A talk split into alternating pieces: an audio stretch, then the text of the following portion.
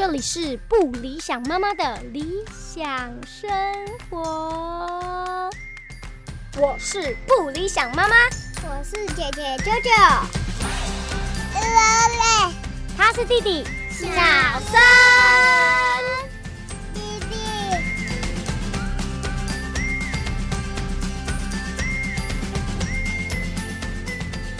嗨，欢迎大家收听今天的不理想妈妈的理想生活，我是不理想妈妈本人。大家好久不见，是的，新年快乐！二零二二年的第一录这样子，因为就是我先生暂时出国去做演唱会，所以完全没有时间可以有心力录节目，所以呢，久违了上线这样。那先跟大家说一声新年快乐，拜个早年。今天呢，想跟大家聊一聊，呃，我们家弟弟也上幼儿园了，然后我这次选择的系统是蒙特梭利幼儿园，那因此跟我之前接触的东西都蛮不一样的。然后今天想要跟大家来分享一下关于，今天不是要分享幼儿园，我们今天想要来分享国小。因为我身边呢，很多朋友们的孩子已经将近要到国小的年纪了。虽然我们家姐姐已经四年级，我说我就是我身边人家早生小孩的人，所以今天这一集呢，要来跟大家分享一下，为什么我觉得选择国小很重要。嗯，在我们这个有更多可以选择的年代，为什么我们要花更多的心力去了解？除了我们一般国民义务教育给予我们的。公立国小之外，甚至公立国小里面也有很多不同的选择。我们为什么要替孩子选择国小？然后国小这个阶段对孩子未来会有什么很大的影响的发展？今天呢，想跟大家聊一聊这个主题，就是国小的选择题。欢迎收听今天的不理想妈妈。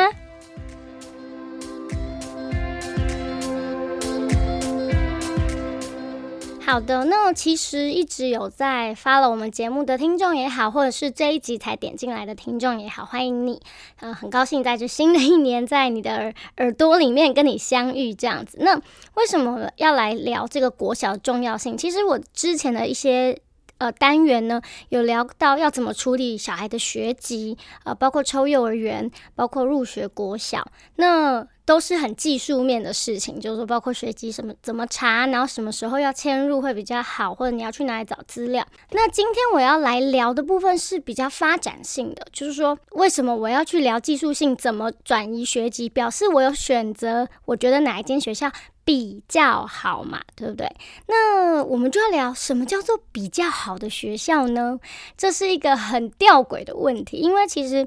我们从小到大得知，比如说教育哦，孔子讲的因材施教，还有现在很流行的多元学习啊、自主学习啊，甚至很多体制外的学习，到底什么是比较好的教育呢？那我觉得因材施教这个观念是非常重要的。然而，当它变成一个体制的时候，如何能够因材施教？老师怎么看见你的孩子的才？然后他有那么多方法可以。因应不同的才，给予不同的教法吗，这会是一个非常大大的难题哦。那我觉得很重要是国小是国民义务教育，各个国家可能都是。但是我们上次访问了酷酷，他们在墨西哥，其实可以理解，其实有些呃比较发展中的国家，他们其实是没有。那么大量的国民义义务教育的，当你是中产阶级，甚至是比较经济能力比较条件比较好，他们基本上是不读公立学校，因为公立学校的条件可能没那么好，或者是公立学校其实很少，受教权没有那么高。那在台湾呢，我觉得大家都很幸福，即即使是在偏乡，当然啦，大家都讲那个教育的素质落差还是很大，但偏乡还是会有很多分校，就是说。政府还是尽量的照顾到所有应该有受教权的孩子哦，所以我觉得其实，在台湾是非常幸福的。那大家如果有兴趣，可以回去听墨西哥那一集，就关于在呃南美洲的国家，他们对于教育啊，还有对孩子受教的状况是什么。那今天我要来聊，在台湾的国小国民义务教育，它常常遇到问题，或者它的好处，或它的缺点或优点，或者是所谓的体制外的学校，它有什么样的选择，跟为什么要做这些选择？国小的选择题，好，我们现在聊一般的国小是怎么入学的。你们家的小孩出生之后，户籍入在哪一户啊？那到了幼儿园的时候，政府就会开始盘点他们的户口有的要六岁要升一年级的小朋友有多少，所以你会在你的小孩要入学的那一年的大概五月份或是六月份就会收到入学通知书。那这是你在没有签他的户籍之下，呃，教育局会帮你分配到你学籍里面最方便去读的学校。那有些孩子是在你们家的户籍可能是在两个学校的中间，所以他是可以做选择的。好，那就是比较方便的一个方法，就是说你你知道有甲学校跟乙学校，那你可能从邻居口中啊，或者是看看邻居的小孩读学校的状况，你可能会选择一个你觉得比较适合的学校。那当然，大部分的家庭如果爸爸妈妈都要上班，当然是选择最方便接送的最好。尤其是他可能三年级之后自己可以走路队回家，这是最方便的。所以基本上，我相信全台湾百分之九十，好，全台湾百分之九十五的家庭应该都是选择户籍内的学校。那为什么？我觉得上次那一集就是关于国小学节那一集有讲过，说为什么有那么多的明星学校大家抢着进去？但主要是可能呃地段好啊，或者是它的资源比较丰富，比如说它是比较大的学校，操场很大，或者是他们里面有所谓的才艺班、什么音乐班、美术班啊、体育班啊，它可能是特殊的，有一些特殊选材的国小，可能有的家长希望自己小孩子可能很有这方面天分，所以他想要他的孩子进到那样子比较。好的学校，我先来讲我们家的状况。呃，如果有听一直有在听我的节目的听众们，应该都有知道，就是我们家姐姐其实是从就是所谓的学籍内的学校，然后一路读读到三年级，然后转到了公立的实验学校这个转变的过程。那我们呃一年级的时候，我就一直很想要转学，因为。其实我们家的这个国小已经是这个学区里面数一数二的公立国小，非常的完善，然后老师们也都很呃比较教学活泼。因为其实我们是念这个国小的附幼，就附设幼儿园，所以当初我对于要升上国小是充满了希望跟愿景的。因为我们读了两年的幼儿园，觉得这学校很棒，然后呃校长啊老师的心态都很开放。然后他的同学，幼儿园同学也可以一路跟他一起上小一，即使不在同班，但是也会在同个年级。所以那时候觉得，嗯，这是一个很好的策略。OK，那这也是为什么大家都会。鼓励大家读公幼，第一个是比较便宜嘛，对不对？然后第二个是大班进到，就像台北市的政策是大班就会有优先入园。那这个好处也是，就是他在大班的时候的同班同学会跟他一起升上小一。那在衔接一年级的这个状况上，他比较不会有呃心理压力或同才压力，或者是要适应新环境的压力。那这也是一种缓冲。那当然，妇幼不是那么容易进去，也很难抽嘛。那这前面的几集我们都有讨论过了。好，那我现在要来，终于要进入正题了。太久没有录节目，真的讲到很多别的地方去，sorry。就是说，为什么我觉得进进到国小这这个阶段，对一个孩子的成长非常重要的原因，是因为你的孩子就算有读幼儿园，不管公立私立，他相对都是在一个相对自由跟。尊重个体的环境之下长大，比如说我们一般看到就是，哎，幼儿园上课不用那么准时，对吗？这是第一个，就是比如说他昨天比较累，或爸爸妈妈今天真的有事情，没办法那么早送他去幼儿园。其实我们晚一点点倒是 OK 的。这就是幼儿园在整个气氛上它是比较轻松的，然后即使他写功课，他的压力也没有相对那么大，也没有考试。那我们上到小一之后。其实它就是社会化的第一步。我相信去幼儿园已经是社会化的开始，但我觉得上小一才是进入社会化的第一步。所谓的第一步是呃权威的确立。那这一集这个权威的确立跟权威跟孩子的关系，这个我在前面的呃关于国小的那一集我也有聊过。那我觉得。我都称为进入小一是进入了有价的知识系统这样的一个概念，就是他开始知道，呃，学习是有累积的，然后学习是可以被评比的，然后分数比较高的人可能就是表现比较好的人，呃，不是坐在那边听一听就可以了，我需要付出努力，我回家作业必须要完成，然后我必须要了解四十分钟坐在课堂上不能乱动，因为。即使我听不下去，我也不可以去影响别人。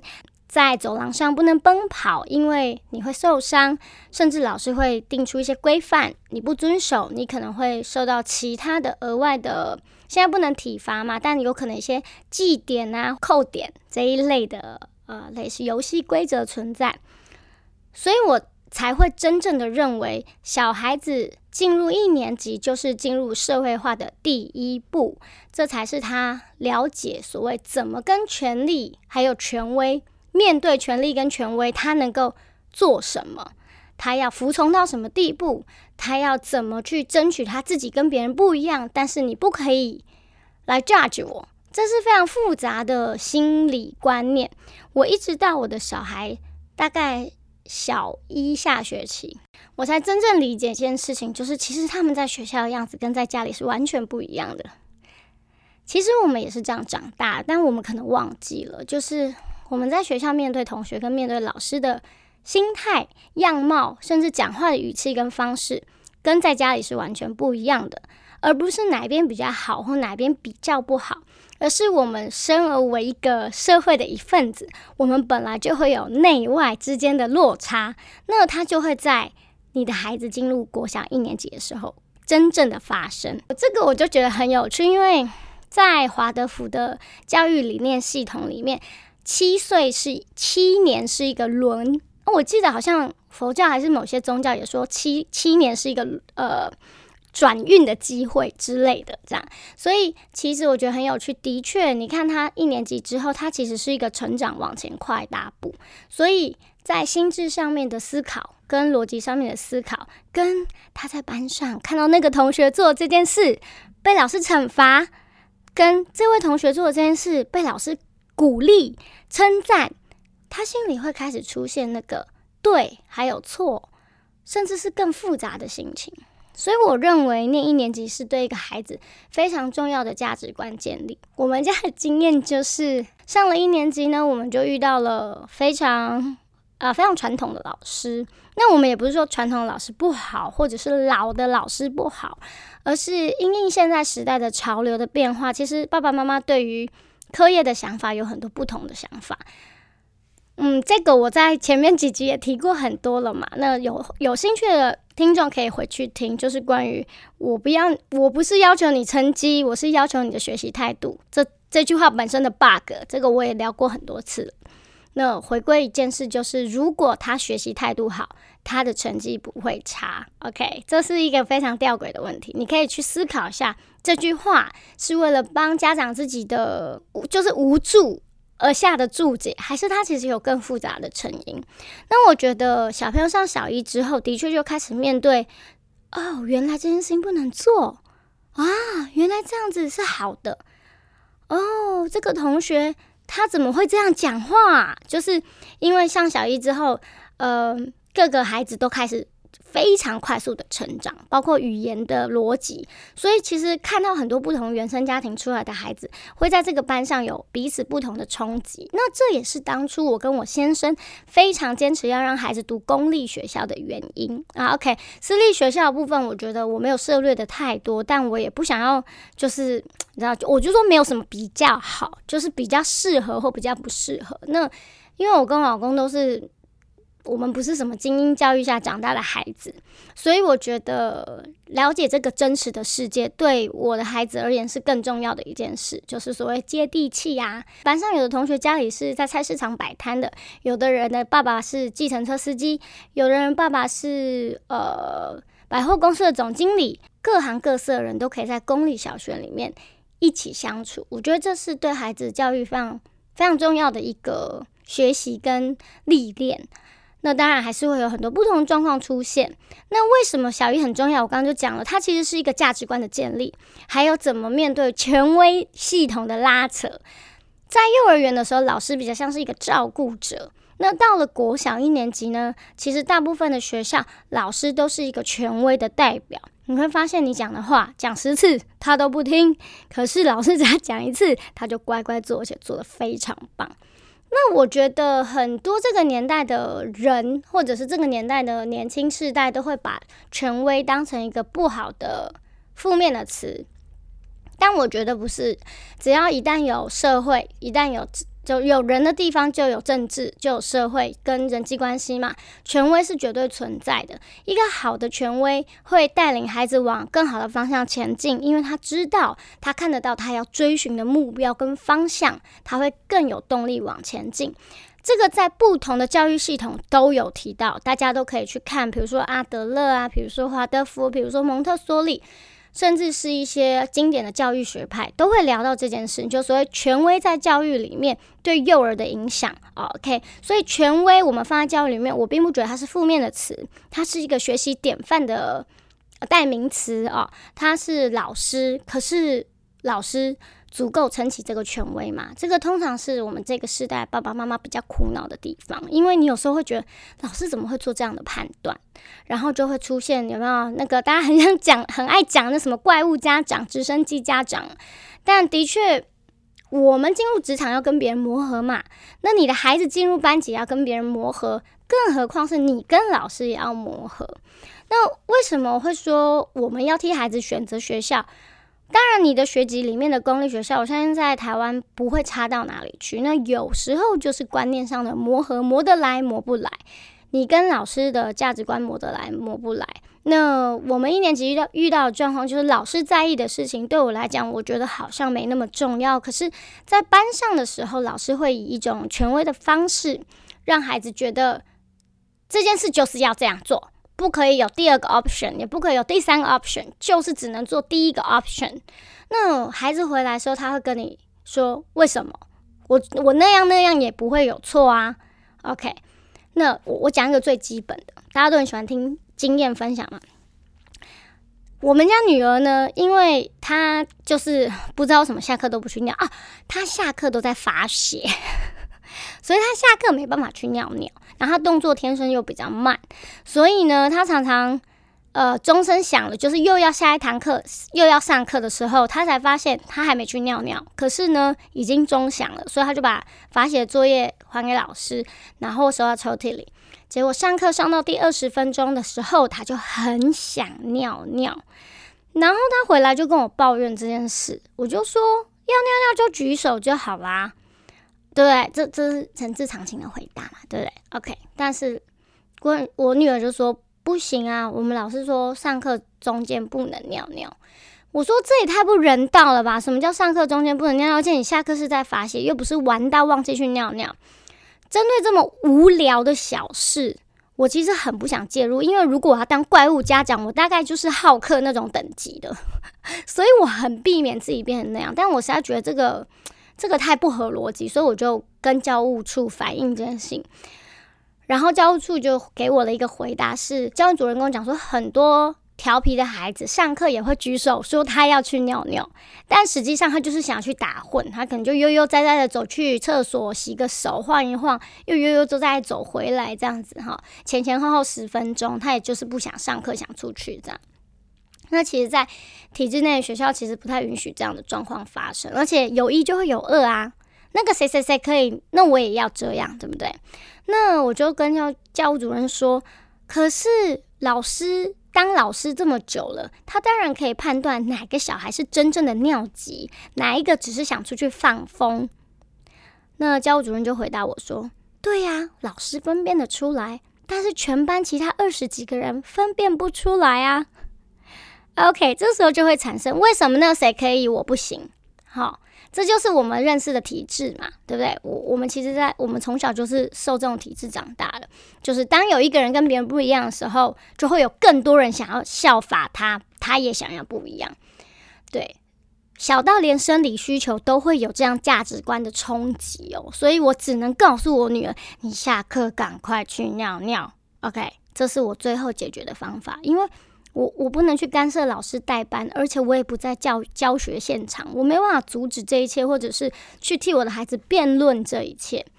所以我说，小智像这种上课不可以上厕所这件事情，他都带给我很多 刷新我的三观。原来老师就算辨认得出谁真的尿急，他也想要降到最低，不要发生，因为其他小朋友会说，为什么他可以，我不可以？OK，好。对啊，这跟因材施教没有关系了吧？但它就是这么血淋淋的发生。那很多其他的小事，比如说什么东西没有带啊，抽屉没有收好啊，呃上课放空啊这一类，就会经过很多不同的沟通这样子。那慢慢慢慢的经过。一学期我就觉得，嗯，我们跟着老师的磨合其实蛮辛苦的。那加上我心里又一直有一个更想去的公立学校，所以我们就申请了转学申请。但因为学校很热门，所以我们一直转不进，就是一直排在候补，一直到三年级第一次期中考结束，我们才得到了补进去那个班级的机会。那我们就转到了台北市，全台北市唯一一间公立的实验小学。好。这个其他集，我那个我们家的 JoJo 都有跟大家分享，大家也可以点回去听他的转学实录这样子。好，我现在讲的是这，那公立小学其实跟我们小时候读的没有什么差别，就是一天八堂课还是七堂课，每堂课四十分钟，下课十分钟，中午吃午饭，呃三十分钟，午睡二十分钟这样，它就是每天一个，每天都是这样的循环。好，那体制内当然还有很多问题啊。包括考试这件事嘛，那考试考试考得好，考不好，到不到底代不代表一个人价值？有时候真的不是爸爸妈妈觉得没关系就没关系哦，因为老师会一直 push 你，老师会一直提醒你的孩子，也会一直在跟爸爸妈妈说不行啦，他这样子可能会影响到他之后怎样怎样怎样，所以你有时候觉得很累，因为你不想往前。你不想要去 push 这件事情，关于分数，可是你的孩子自己也会比较，他也会去想，为什么我努力了还是考这个分数？为什么？他可能还不太理解这之间的运作关系，他可能还没有建立起他自己的学习系统啊，他可能还不懂得怎么做题目作答啊。考试是需要练习的嘛？呃，每一个题目要怎么作答，然后它的格式是什么嘛？所以孩子在这个学习的过程当中，他会被嗯。一一周一一课或一周一个单元这样子的进度往前推动。当你的孩子跟不上了，老师还是会推动他，最后用测验的结果告诉他说：“哦，你来不及了，你应该要努力。”但是其实你没有太多可以努力的时间，因为你又要再追下一个单元。这是我在体制内觉得比较辛苦的地方。是的，所以为什么国小很重要？是因为。我的小孩在体制内念了两年之后，转到体制外，也是公立的体制外，我可以感受到他对于学习的动能，还有对事物的知识的好奇心，其实相对还是低的啦，因为。那个考试的样板还是在他的头脑里面，那个为了得到分数而学习的这个概念还是在他的头脑里面。当然啦，跟我女儿天生的气质也有很有关系啦。她本身就是一个比较像，她这一学这一学季老师请他们自己选一个代表的动物，她选择就是树懒。我女儿是比较感受性的小孩，她不像我这么的。就是行动力很敏捷，或者是想到什么想要做就赶快去做。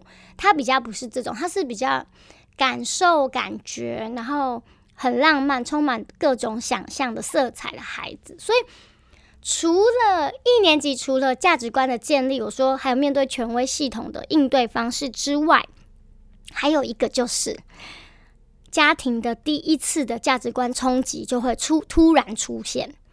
就像我跟我女儿，我一直以为，因为我都手把手带她，然后我一直觉得她跟我很像，因为我很爱她嘛，然后我每天都陪她生活，我以为我最了解她，我很懂她想要的什么，更也觉得我可以知道她的需要是什么，她需要补强的能力在哪。可上了小一之后，当你的孩子面对到所谓的压力、所谓的权威、所谓的努力未未必会有好的结果的这件事情，开始在他的生活里面的节奏。开始发酵的时候，你会发现你的孩子他应对的方式可能跟你想象的天差地别。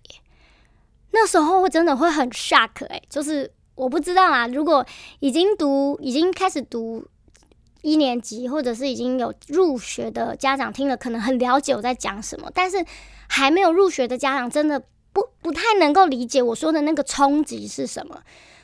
因为我刚刚讲了，孩子在学校跟孩子在家里，他的面相是不太一样的。那有的小孩是很不一样，所以当你孩子进入这个有价的知识系统之后，当所谓的权力介入了，然后知识的分数介入了，评鉴系统介入了，所谓的考试就是评鉴系统介入了之后，你会看到他的危机处理方式可能跟你很不一样。哦，他可能是很生气哦，我考怎么考这么烂？为什么写不完？好，他可能是很生气，他可能是很消极啊，我不想写了啦，烦，我已经写那么久还写不完，而且还是考这么差。哦，一年级小朋友，那他也有可能是，好，我赶快写，我赶快写，我赶快写，没关系啦，就算写不好没关系，我赶快写，我赶快写，然后写到哭这样。OK。当你的小孩开始面对到这种不是来自爸爸妈妈的压力的时候，他会蜕变成另外一个样态。那你面对到这个样态的时候，你通常都是很心疼的，但通常也夹杂了非常多你的自己的困惑，就家长自己的困惑，就是我以前开开心心的孩子，为什么现在变成这样？为什么我会录这一集？是因为我身边很要好的两个家庭，他们都在今年决定，今年寒假决定要转学。所以我觉得录这一集还蛮重要的，因为可能真的要进到一年级之后，我们才会被这些事情所惊吓到，然后才会突然觉得学校好像不是那么安全的地方。那那我要澄清哦，我不是说公立学校都不好，我其实我们现在也是读公立学校，而且我还是很喜欢我们家我们一二年级读的这个学校，而是适合不适合而已。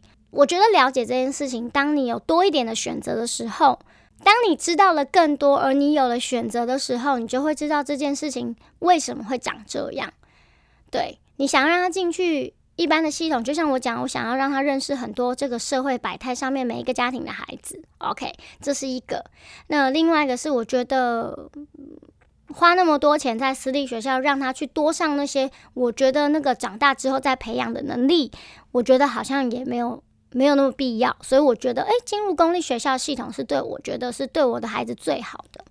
OK，好，说远了，这就是我们家的几个小经验，跟我刚刚分析的为什么有些家长在一年级的时候觉得很痛苦，功课怎么那么多啊？为什么那么快就要考试啊？为什么早自习都在写考卷啊？每一课每一个单元都有习作、评量、卷子、小考，一个礼拜。有好几科嘛，有国音树，对不对？最基本的。所以你就是被追着跑啦，老实说就是这样。那如果你是双薪家庭，那当然就不用说了，因为你根本无暇顾及这些。那孩子进入到工业系统，然后结束之后，他可能去安亲班，老师会帮他把这些事情督促他打理好，这也是一个生活的常态。你可以看到身边很多家庭可能都是这样安排的，所以真的也没有什么好或不好。你看我们现在也长大啦，我也是读公立学校，我也长大了，我也很有自己的主见，所以。没有什么好或不好，而是适合跟不适合。跟这一集我想要告诉大家是，为什么大家很多一年级的小孩进去之后，全家人都会觉得很崩溃？原因就在我刚刚讲那几点嘛。OK，权力跟孩子学习到权力跟他之间关系，同才的压力，然后学习。学习的能力原来不是以前他做什么的哇，好棒哦！我的宝贝，你好棒哦！因为他进入了所谓的有价的知识系统，有评鉴系统，有考试，有同学之间的呃角逐，OK，所以他进入到了一个类社会化的第一步，OK，这就是我今天大概想要跟大家说的部分。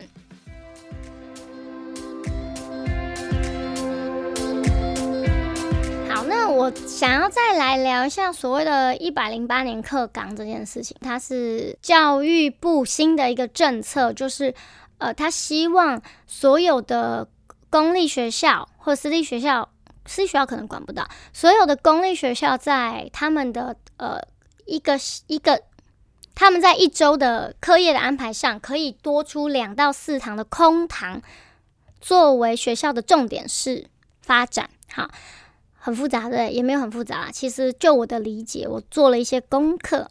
我的看到的东西就是说，比如说我现在读某某某国小，哈，那他们就是我刚刚讲的，一天七堂课，一周读五天这样。那我课每一堂就是国文、英文、什么体育啊、生活课，然后午休，然后数学，这样一路排下来。那所谓的两到四堂空堂，就是呢。就是把课空出来之后，好，比如说你的学校，你的这一任的校长，他想发展的是体育，好，他他我们是体育重点国小，那那个空堂老师就可以拿来安排说，诶，那我们来认识呃厉害的，我们来了解奥运是什么，然后我们来看看奥运的项目，你从以前到现在是怎么演变的，然后有可能体育课的时间也变多了，那个空堂安排了更多的体育课，调节了更多的体育课，让小孩在体适能上面有更进更充足的发展。好，那如果换一个学校，他说，呃，一百零课八年课纲，我们学校要发展的是呃科学实验精神啊，现在很流行嘛，STEAM。好，那他们那二到四节的空堂老师可能就可以带一些做一些实验课，然后可能可以做一些呃科学历史的教导，让孩子全面的了解科学它是怎么发展的呢？科学可以在生活上有什么应用？听起来很棒，对不对？就是说，我们不用死死的守住那些课，就是学科，我们可以有多一点时间去做这些多元的发展。好，我也觉得很棒，但是家长都很惊慌，因为就表示你孩子学科课减减少了嘛，对不对？我刚刚讲了一个礼拜，你每一个学科国音数都有习作啊。然后练习本，然后评量，然后小考，对不对？你已经有这么多事情要做了，然后又空了别的空堂，要去做这些不相干的事情。OK，可能我觉得很棒，可能可有些家长不觉得很棒，因为他的小孩进度跟不上。OK，所以老师跟学校跟教主任他们要怎么在这中间取得平衡，这会是一个非常大的考验。所以那时候才会有很多家长不喜欢，或者是说，哎呀，教改改成这样，小孩什么什么无所适从。其实我跟你讲啊，当你的孩子他学习动动能很高，他喜欢探索这世界，然后有好的老师带领，他在什么学校都一样棒。所以教育你要回归到一个重点，就是怎么让孩子有足够的学习动能，一直不断前进，而不是用。评量系统可能就是考试或来打击他哦，不一定是打击啊。有些小朋友可能考试考得很好啊，他在这个系统当中活得很棒嘛，对不对？就是我们台湾现在的精英们，大部分都是这样出来的。对，不不可讳言的考试是一个非常方便的方式，让你爬上一个位置，因为在分数前人人平等嘛，对不对？他不会考量说，哎，你你身体不舒服，昨天没睡好。或者是哦，因为你读字比较慢，所以怎么样怎么样？没有没有人就是分数出来就是出来了，我根本不用看你的名字，我就是选最高分的那一个。好，结果论啊，应该是说我们传统的教育是一个结呃，当你用考试来评断一个孩子的时候，它就是一个结果论的结构。所以一百零八年课纲好还是不好，真的就是见仁见智，而且跟这个学校的校长。还有教务主任，还有学校的老师有没有共识，就变得非常重要。在公立学校，我们是不能挑老师的，因为他们是公务员。所以你可以想象，一个老师，一个学校里面，可能有非常新进的老师，今年刚毕业考上教师证，也有跟你妈妈年纪差不多的阿妈在当老师。你家你你叫你妈妈怎么跟你的孩子聊 STEAM 呢？对不对？很有趣。就是，这就是所谓的系统，它它没有办法，它需要花时间慢慢的代谢嘛，对对不对？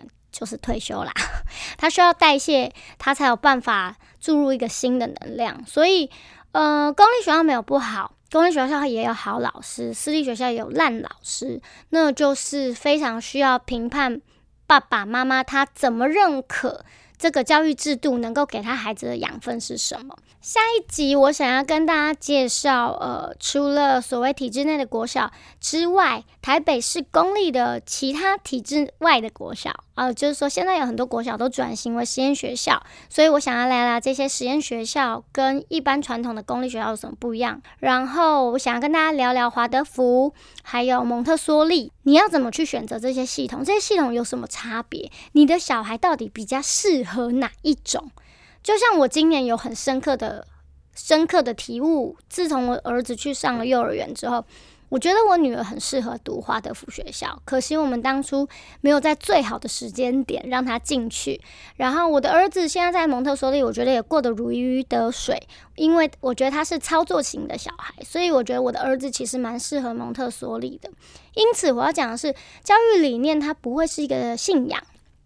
OK，教育理念它应该是一种态度，而这种态度呢，会在不同的孩子身上跟不同的家庭身上长成一个特殊属于他的样貌。这就是教育很迷人的地方，因为我觉得一个国家进步就是靠教育，所以非常非常重要。而且那是你心爱的孩子，你要怎么去看待他？面对所谓的知识系统进到他的脑袋里，他是怎么长大的？如何把知识长成一棵树，长成他生命里面他想前进的方向？我觉得这是小一非常重要的事情。所以我想要用我的经验跟大家分享，你可能还有什么样的选择？谢谢收听今天的不理想妈妈的理想生活，我们下期见喽！